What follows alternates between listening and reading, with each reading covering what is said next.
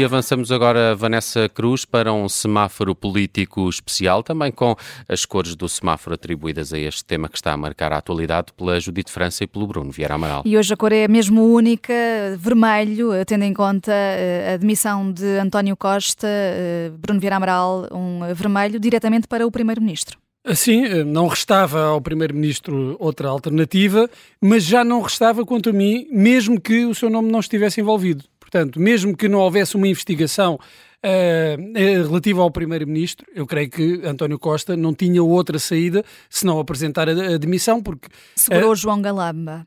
Uh, sim, se nós olharmos para aquilo que aconteceu, uh, António Costa, em noutras ocasiões, naquilo que aconteceu, tem acontecido nos últimos meses, António Costa muitas vezes uh, foi contra todo o bom senso, contra toda a lógica, uh, segurando ministros, e no caso em particular João Galamba, contra o conselho do, do, do, Presidente da República, e, e, hoje poderíamos pensar que António Costa se preparava para fazer o mesmo. Seria o cúmulo da desfaçatez, da falta de bom senso, António Costa, eh, creio que eh, esteve bem aí, neste, neste, neste pedido de demissão, com esta justificação, mas, eh, quanto a mim, o prestígio das instituições de que fala António Costa e que fica em causa com o envolvimento do nome do Primeiro-Ministro no caso, o prestígio, o prestígio, das instituições já tinha sido posto em causa anteriormente em muitos dos casos e casinhos que envolveram secretários de Estado e ministros de, de António Costa.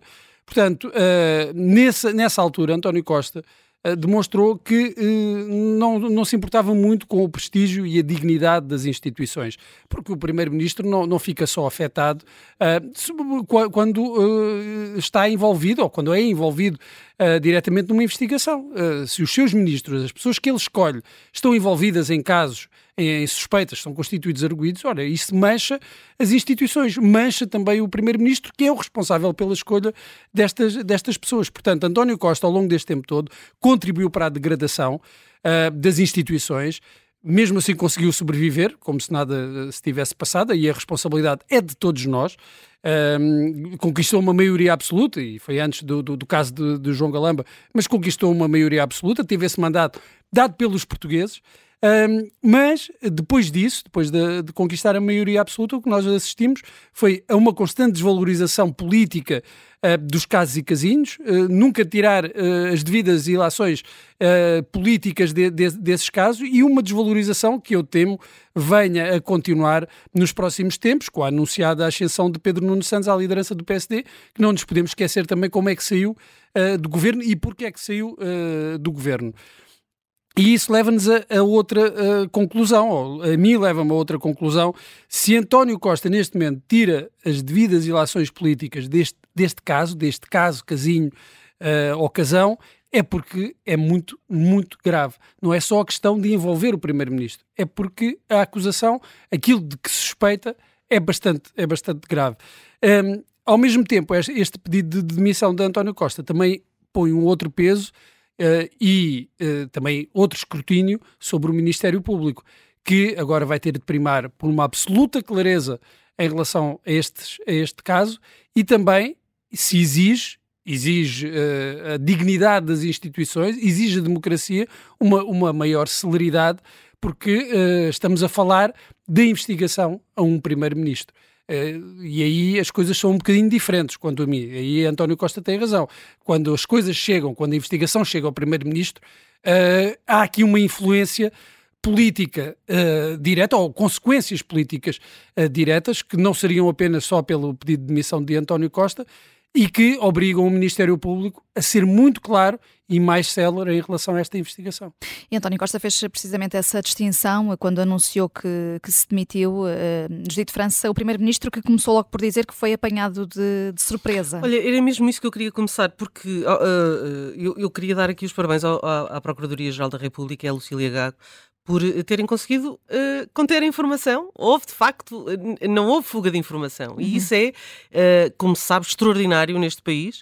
Uh, talvez tenha sido, e isto passou um bocadinho debaixo do radar, mas é uma notícia deste ano que dava conta desta investigação do TCIAP e que dizia que não seria envolvida a Polícia Judiciária, apenas dois procuradores estariam na investigação. Um, exatamente por causa das eventuais fugas de informação. Isso talvez explique porque é que a PSP esteve hoje nas buscas e não esteve a PJ, porque a PJ não fez parte da investigação. Talvez esse seja o segredo. Uh, não ter a PJ na investigação talvez seja o segredo para manter isto de facto uh, uh, em, segredo, que é uma coisa que nunca se consegue. Se isto ter, ter, ter o Primeiro-Ministro suspeito, sob suspeita, uh, ameaçava o regular funcionamento das instituições? Sim, ameaçava, claro. Ameaçava, como é evidente. E, portanto, uh, um, um Primeiro-Ministro não pode ter a mais leve suspeita sobre si. E isto é uma espécie de triste fim para uma sucessão de casos. Um, falava uh, o Bruno de casos e casinhos. Alguns eram casinhos, mas a grande maioria eram casos e bem grandes, não é? E, e essa sucessão de casos acabou assim. E eu acho que isto é de facto um triste fim para um primeiro-ministro que uh, preferiu manter por perto uh, João Galamba, que ele próprio, quando se falava nesta questão do hidrogênio, dizia-se que estaria a ser investigado. Uh, e, do, do, do, e do lítio também. Portanto, uh, bem, mas o primeiro-ministro. As suspeitas sobre João Galamba não são uh, surpresa. Não são surpresa, uhum. mas também é verdade. ainda hoje alguém dizia que o primeiro-ministro deve ser o único no, no, mundo que contratou um braço direito que já era arguído em dois processos. Portanto, de facto, ser arguído é uma coisa que diz pouco ao Primeiro-Ministro, mas quando lhe calha assim, se calhar, é? se calhar já não é assim tão tão irrelevante e dá-me ideia, uh, exatamente por, por, aquilo que nos estava a dizer os, uh, o repórter que está uh, no local, em Belém.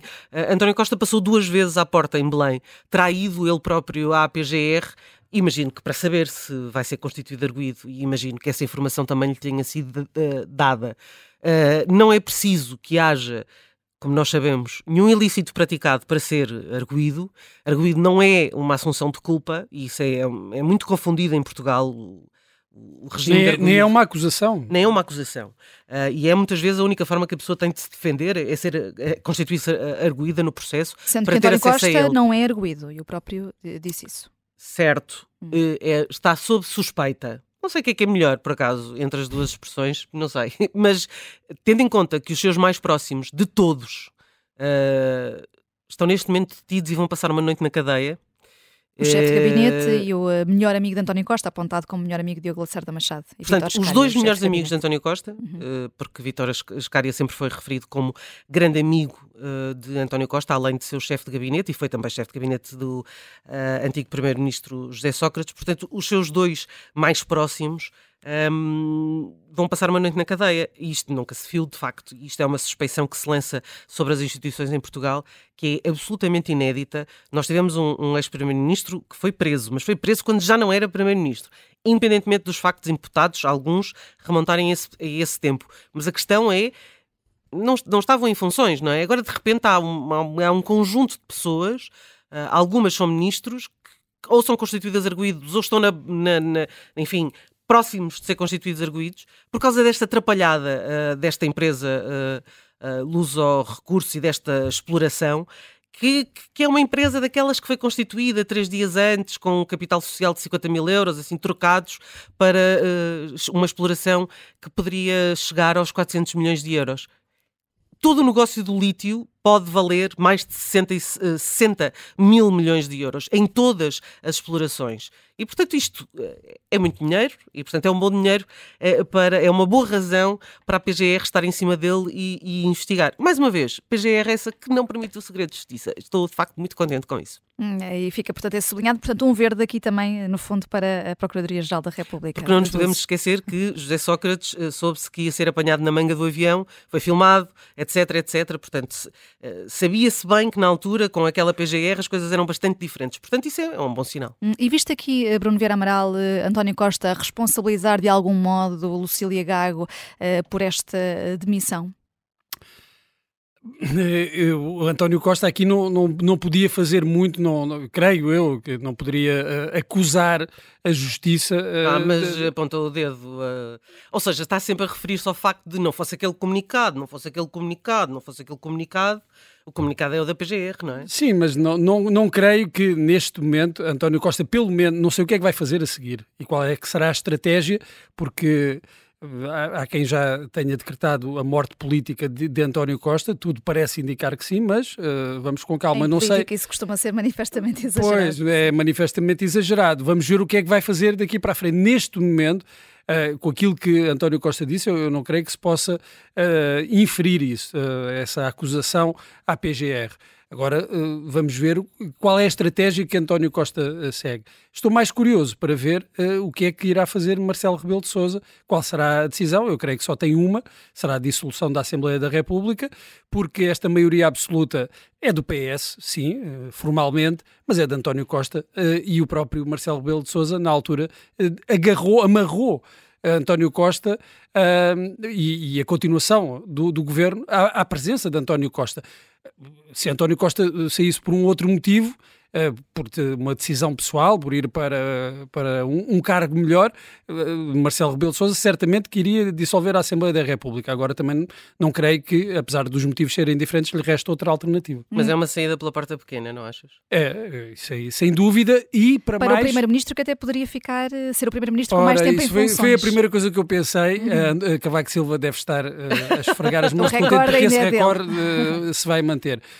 agora, um, é é especialmente um, penoso para António Costa sair por esta razão, independentemente daquilo que se venha a apurar, porque uh, ele sempre, uh, a máxima dele era essa, a justiça o que é da justiça, a política o que é da política, porque desvalorizou os casos e casinhos, porque foi ministro da, da, da Justiça, uh, portanto não é, não é uma saída nada airosa, apesar de se lhe reconhecerem agora algum, algum crédito pela forma como, como saiu, apresentou logo a demissão, mas não deixa de ser pesado para um primeiro-ministro que tem uma longa carreira política, uma longa carreira política em setores que agora acabam por terminar a sua tem queda. praticamente uma carreira política, não é? Quer dizer, tem pouco, pouca prática na, na, Sim, na privada. Não, praticamente não, não tem. Não? Sabemos que pelo menos uh, defendeu a Milupa no processo contra a RTP, que isso foi um cacete de 60.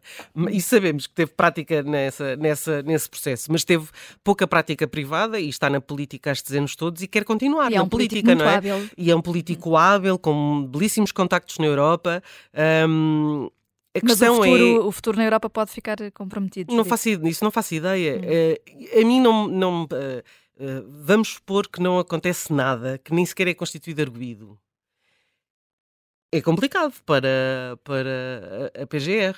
Pois, ter levantado uma suspeita. Por, por, isso eu dizia que é preciso uma, uma grande clareza e, e, e celeridade um, no apuramento de todos os factos, tem, que, tem de haver absoluta transparência, porque estamos a falar. Eh, quanto a mim, António Costa teria de se demitir de qualquer maneira, certo. mas estando envolvido, quer dizer, o, o caso mas, reveste de uma outra gravidade. Mas a questão é: eh, eh, tu achas que António Costa teria que demitir-se no caso de Galamba ser constituído arguído, mas ele não acha, não é? Ou seja, eu há, presumo, há, semelhança, há semelhança do que aconteceu com Miguel Alves. Eu presumo ele, que ele não, não se teria demitido se ficasse apenas pelo, mesmo pelo seu círculo muito próximo. Acredito que não, e isto em função de, do que António Costa foi fazendo e dizendo ao longo deste tempo. E apesar da detenção do chefe de gabinete também? Uh, eu creio que António Costa não se demitiria. Eu também, também hum. acho que não. Também acho que não, porque há, há, há, quer dizer, uma pessoa pode trabalhar e pode conhecer, ninguém conhece verdadeiramente as pessoas e outras frases assim do género. Portanto, as pessoas podem dizer, como tanta, como tanta gente que trabalhou de, de perto com José Sócrates, que nunca imaginou tal coisa que tivesse, pudesse ter acontecido. Portanto, estas coisas são. Era, era, era, é, havia uma fuga possível, não é? Na, na, estratégia de António Costa havia uma fuga possível. Assim, deixou de haver. E, e, daí eu mencionar a questão do comunicado. Por isso é que eu acho que ele referiu várias vezes o comunicado. Como quem diz, não fosse o comunicado, eu não estava envolvido nisto. Isto não tinha. Podia não me salpicar. E é o último parágrafo desse comunicado que uh, acaba por dar conta uh, dessa. E diz que é uma investigação independente. Uh, até uhum. porque tem que ser investigado pelo, Supremo. pelo Supremo Tribunal de Justiça, tendo em conta o cargo. E, e, e, e, não deixa de ser muito curioso que uh, António Costa não tenha, aparentemente, segundo o próprio, uh, sabido um, de outra forma uh, que não por um comunicado. Vermelho, portanto, para António Costa e agora continuam as reações dos partidos. Desta vez é o PCP. O secretário-geral Paulo Raimundo está a falar na sede do partido. Vamos escutar aqui a boleia da RTP3. final dos desenvolvimentos institucionais futuros. Assumindo todas as responsabilidades que, aí, que daí decorrerem. No atual quadro político e institucional, não se pode deixar de se considerar a saída da dissolução da Assembleia da República e a convocação de eleições, eleições para as quais o PCP está pronto. O que a situação do país exige é a rejeição da política direita, que tem sido perseguida pelo governo do Partido Socialista e que em tudo aquilo que serve o grande capital é acompanhado por PSD, CDS, Chega, Iniciativa Liberal e o que é necessário que se exige é a concretização de uma política alternativa. Uma política alternativa que assegure o aumento dos salários e pensões, a defesa do Serviço Nacional de Saúde e do acesso à saúde, a garantia do direito à habitação, os direitos das crianças e dos pais, a defesa da soberania e desenvolvimento do país. Uma política alternativa protagonizada pelo PCP e pela CDU, que será possível, com o seu reforço e com a luta dos trabalhadores e do povo, teremos em condições de levar essa política alternativa por diante em direto para a RTP3. O secretário-geral do PCP, Paulo Raimundo, a dizer que o partido está pronto para eleições e a apontar ao PS esta crítica que vem repetindo de que tem seguido uma política de direita. Como disse, como afirmámos nesta nossa declaração, a responsabilidade de determinar qual é o caminho futuro. A dissolução da, da Assembleia da República é uma possibilidade, naturalmente, a possibilidade que o PCP eh, quer ver concretizada? Nós, é assim, a dissolução da República coloca como uma questão, eh, diria assim, decorrente dela, a convocação de eleições antecipadas. E nós estamos prontos para enfrentar as eleições, não temos qualquer dificuldade e estamos prontos para essa, para essa batalha. No entanto, como disse, eh, nós tivemos já há um ano e meio uma situação em que o Sr. Presidente da República entendeu, como afirmamos na nossa declaração, convocar eleições antecipadas, no seguimento até de um orçamento de Estado como, como conhecemos. Uh, portanto, está na responsabilidade de todo o Presidente da República os, os passos futuros, desse, desse, ponto de vista. O que é que amanhã vai querer transmitir ao Presidente da República que vai começar a ouvir, então, os uh, partidos com assento parlamentar? Olha, vamos, vamos procurar afirmar ao Sr. Presidente da República aquilo que dissemos aqui, que uh, o Governo está profundamente fragilizado, não tem uma possibilidade, este, este, no atual quadro não é possível continuar, com a admissão do Primeiro-Ministro, uma questão prática, e vamos transmitir ao Sr. Presidente da República a ideia de que, no fundo, uh, para além de reafirmarmos aquilo que reafirmamos aqui, também ouvi-lo no sentido de quais são as op a opinião que tem sobre os futuros desenvolvimentos. Disse Paulo Raimundo, secretário-geral do PCP, ele que apontou que as suspeitas que recaem sobre o primeiro-ministro não são compatíveis com a continuidade do cargo, portanto aqui a dizer que foi a escolha acertada de António Costa demitir-se e a dizer que agora cabe ao Presidente da República decidir, mas o PCP está assim pronto para eleições antecipadas. E o que vai fazer agora o Presidente da República é a pergunta que se impõe nesta nossa fase da emissão especial da Rádio Rádio Observador. Está connosco a constitucionalista Marta Vicente, a quem agradeço a disponibilidade. Marcelo Rebelo de Sousa aceitou esta demissão de António Costa, vai ouvir os partidos amanhã. O Conselho de Estado reúne-se depois de amanhã, na quinta-feira. Portanto, até lá não se espera que o Presidente da República diga ao país a decisão que tomou ou que ainda vai tomar nestes próximos dois dias. Marta Vicente, bem-vinda. Mas, mas o Presidente tem aqui só uma de duas opções: nomear um novo Executivo Socialista ou dissolver a Assembleia da República e, consequentemente, convocar eleições antecipadas. Eh, quais é que são os prazos para isto, para isto acontecer? Que poderes é que tem então aqui o Presidente da República? Olá, muito boa tarde, muito obrigada pelo, pelo convite. Eh, em teoria, essas duas eh, posições estariam em aberto, ou seja, havendo a admissão, tendo o Presidente da República aceitado a admissão do, do Primeiro-Ministro, estaria em, em, em abstrato, estaria aberta a possibilidade de o Presidente da República uh, enfim, nomear um novo governo, nos termos do artigo 187 da Constituição, uh, ou então uh, dissolver o Parlamento e, e convocar novas, novas eleições. Parece-me, no entanto, pelo comunicado que consta da página da, Presidência Oficial da, da Presidência da República, perdão, que o Conselho de Estado foi, foi convocado ao abrigo do artigo 145, a linha A da Constituição, e que, portanto, o Presidente da República uh, pretende ouvir o Conselho de Estado um, ehm, na perspectiva de dissolver uh, a Assembleia da República, uh, o que,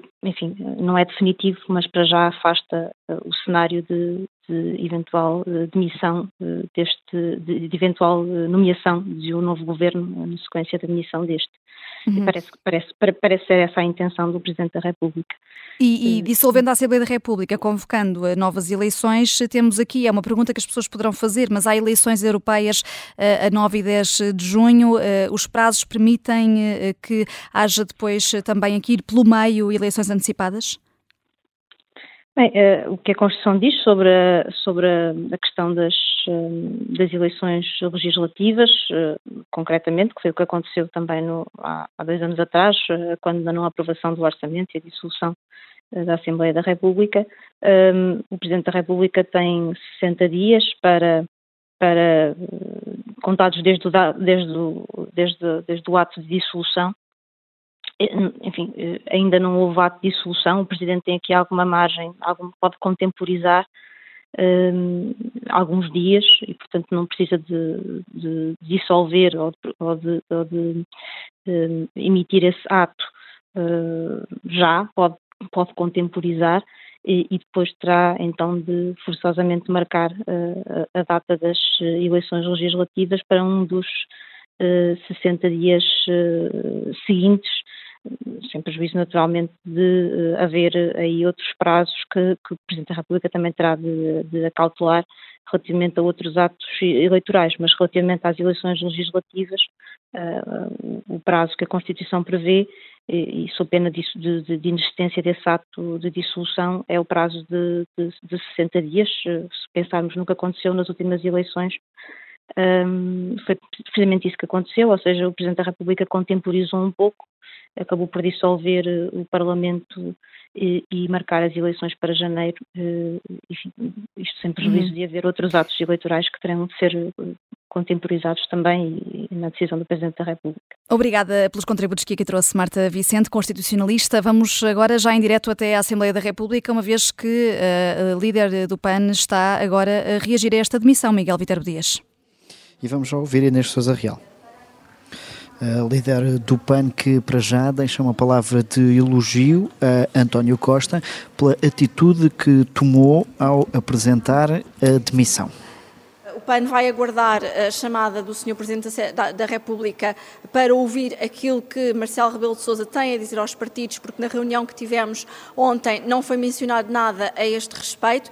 Iremos também aguardar pelo Conselho de Estado, mas temos a consciência que neste momento todas as forças políticas e todas as instituições têm o dever de pôr o superior interesse do país e das pessoas à frente dos interesses e das querelas políticas. O país não pode continuar estagnado, não podemos continuar em duodécimos, não podemos continuar com o PRR por executar, não podemos perder fundos comunitários que podem fazer a diferença no dia a dia das pessoas. E quero dizer a todas e a todos os portugueses que contam com o PAN para trabalhar nesse sentido e para dizer presente naquilo que seja o nosso papel do ponto de vista democrático para lutar pelas pessoas, pelos animais e pela natureza e para neste momento tão complexo e tão difícil que o país vai atravessar, continuarmos a trabalhar afincadamente para que hajam respostas, para que hajam soluções e para que de forma, mais uma vez, dentro do espectro democrático e forma construtiva, possamos colaborar para uma solução para já Inês Sousa Real também com este discurso quase de pré-campanha eleitoral, dizer que o país pode contar com o PAN. Da República, nós compreendemos que uh, não existem condições, aliás, o, o Sr. Primeiro-Ministro deixou bem claro que,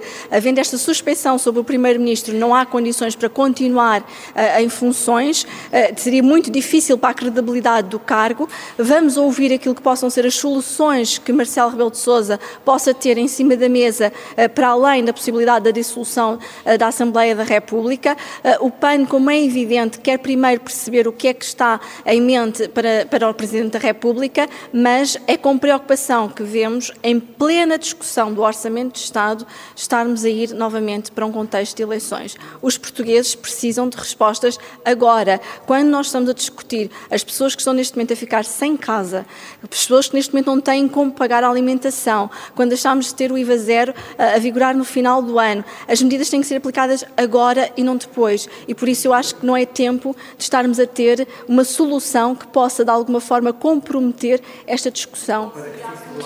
O PAN que prefere esta via de manutenção da maioria absoluta. Marcelo Rebelo de Sousa, vamos ouvir o Conselho de Estado e vamos depois reunir a nossa Comissão Política Nacional. Portanto, a este tempo, esta é a preocupação que temos para expressar e iremos tomar uma decisão consolidada após ouvirmos também aquilo que são as possibilidades que Marcelo Rebelo de Sousa colocou em cima da mesa. Mas eu recordo que isto poderia ter sido evitado se o Governo tivesse executado a proposta que o PAN fez em 2021 para que houvesse a transparência dos beneficiários beneficiários dos projetos do lítio e de hidrogênio verde. Precisamente não estaríamos aqui hoje, se calhar, se tivessem sido divulgados estes dados uh, e António Costa não estaria nesta situação. É profundamente lamentável que o país tenha chegado aqui, é profundamente lamentável que o governo e que António Costa termine o seu mandato desta forma. Acho que nenhum de nós desejaria estarmos neste contexto, uh, pelo menos uh, com esta demissão, nestas circunstâncias, mas é com muita apreensão que verificamos voltarmos a ter um orçamento de Estado, vislumbrar a possibilidade de um orçamento de Estado que só daqui a mais seis ou sete meses possa vir a ser novamente discutido e aprovado na Assembleia da República. Preocupações com o orçamento do Estado, um processo que ainda não se percebeu bem se vai ou não ser interrompido, tudo depende daquilo que Marcelo Rebelo de Sousa decidir. No momento tem que haver eh, um compromisso que seja suprapartidário. Eu acho que neste momento tem que haver um esforço de todas as forças políticas para chegarmos a um consenso e por isso é que o orçamento vem à Assembleia da República. Este tem que ser um orçamento, se calhar pela primeira vez, que seja de facto um orçamento da Assembleia da República, das várias forças políticas, nomeadamente dos partidos que têm capacidade de formar uh, governo uh, e ouvindo e dialogando com todas as forças políticas da oposição, porque efetivamente estarmos à espera de dar resposta a quem neste momento está a ser despejado das suas casas, a quem não tem dinheiro para comer e para quem está a ver o crédito à habitação a subir e as rendas a subirem, é com preocupação que verificamos que vamos estar aqui mais uma vez, tal como aconteceu em 2021, a esperar por um orçamento que só chegou em junho e por medidas de apoio à população que só chegaram em junho. E, portanto, apelamos a todos os órgãos de soberania, às instituições, porque há uma questão que não nos podemos esquecer. Há um princípio da presunção de inocência que temos que respeitar, desconhecemos o processo e será um precedente muito grave se se vier a apurar neste processo se havia ou não uma inocência neste caso, eh, se eh, não existir, evidentemente, caberá à Justiça fazer todo o seu trabalho e confiamos plenamente nos órgãos da Justiça, na Procuradoria-Geral da República e no Ministério Público, mas há uma preocupação e superior interesse que temos que preservar, que é o dos portugueses. E, portanto, será essa a preocupação que iremos levar amanhã ao Sr. Presidente da República, será esse o nosso principal foco, que haja uma solução possa garantir e que haja aqui um pacto entre todos os partidos para garantirmos uma estabilidade mínima para os portugueses, para que não estejamos novamente a ter uma crise financeira como a que tivemos em 2021 e 2022, mas teremos que ouvir também Marcelo Rebelo de Sousa para perceber o que é que eh, eh, neste momento propõe Marcelo Rebelo de Sousa, porque já tivemos um mandato interrompido em 2021, vamos voltar a ter um mandato interrompido eventualmente eh, novamente, como, até num contexto de maioria absoluta, e não nos parece que seja de facto essa a expectativa dos portugueses. Os portugueses querem estabilidade, querem respostas e não querem este tipo de instabilidade política, mas que, infelizmente, pela gravidade de todos estes casos políticos que se têm sucedido ao longo deste ano, acaba por ser uma inevitabilidade. Temos plena consciência disso. Inês Sousa Real, com mais cautelas sobre o rumo a dar depois da demissão do Primeiro-Ministro, a dizer que este não é o momento ideal para ir novamente para eleições. Reportagem do Miguel Viterbo Dias a partir do uh, Parlamento. Uh, o uh, Miguel vai continuar por lá. Os partidos têm estado a reagir. No caso do PS, reação agendada para as seis da tarde. E no caso do PSD, a Comissão Permanente vai reunir-se às cinco da tarde. É a essa hora que Luís Montenegro vai reunir o núcleo duro do partido, ele que já chegou à sede do PSD em Lisboa. Vamos aproveitar agora rapidamente para eh, ir em direto até à eh, sede da PSP em Moscavide, onde tem estado a jornalista Diana Rosa. É aí, Diana, que vão passar a noite os cinco detidos neste processo que acabou por culminar nesta demissão de Marcelo Rebelo de Sousa, de António Costa. É isso mesmo, Vanessa. Uh, os cinco detidos que, uh, desde já, uh, não se sabe se vão ficar de facto aqui só esta noite ou se vão pernoitar aqui na sede da PSP mais uma noite. Isto porque tivemos aqui indicações no local de que os detidos vão ser ouvidos amanhã no TCIAP por volta das quatro da tarde e só na quinta-feira, então, vão ser ouvidos pelo juiz de instrução criminal aqui no Campo Justiça em Lisboa. Sabemos que uh, nestas situações uh, há 48 horas, o prazo máximo para que os detidos sejam ouvidos é de 48 horas por um, por um juiz de instrução, de instrução criminal para um primeiro interrogatório e, portanto, uh, neste momento não sabemos se essa informação de que estes cinco detidos iriam passar aqui apenas esta noite não, não se vai de facto prolongar por mais uma noite. É, é uma informação que estamos a tentar um, confirmar. de resto, como já tinha uh, dado aqui também nota, uh, entraram aqui várias viaturas descaracterizadas. Quando chegou Diogo Lacerda Machado, um dos melhores amigos do Primeiro-Ministro, assumido pelos dois, ele vinha numa dessas viaturas. Uh, atrás vinha outra viatura também preta, um Skoda preto descaracterizado e não sabemos se vinha mais algum detido, mas uma vez que ainda há buscas a decorrer, depreende-se que ainda estejam por chegar os outros quatro, portanto, também o Presidente da Câmara de Sines e outros dois empresários da região que vão passar aqui esta ou duas noites até, Vanessa Cruz. E é por aí que vais continuar, eh, Diana Rosa, na sede da PSP eh, eh, de Moscavide. Vamos às 5 da tarde fazer um ponto de situação sobre todas as reações a esta demissão de António Costa.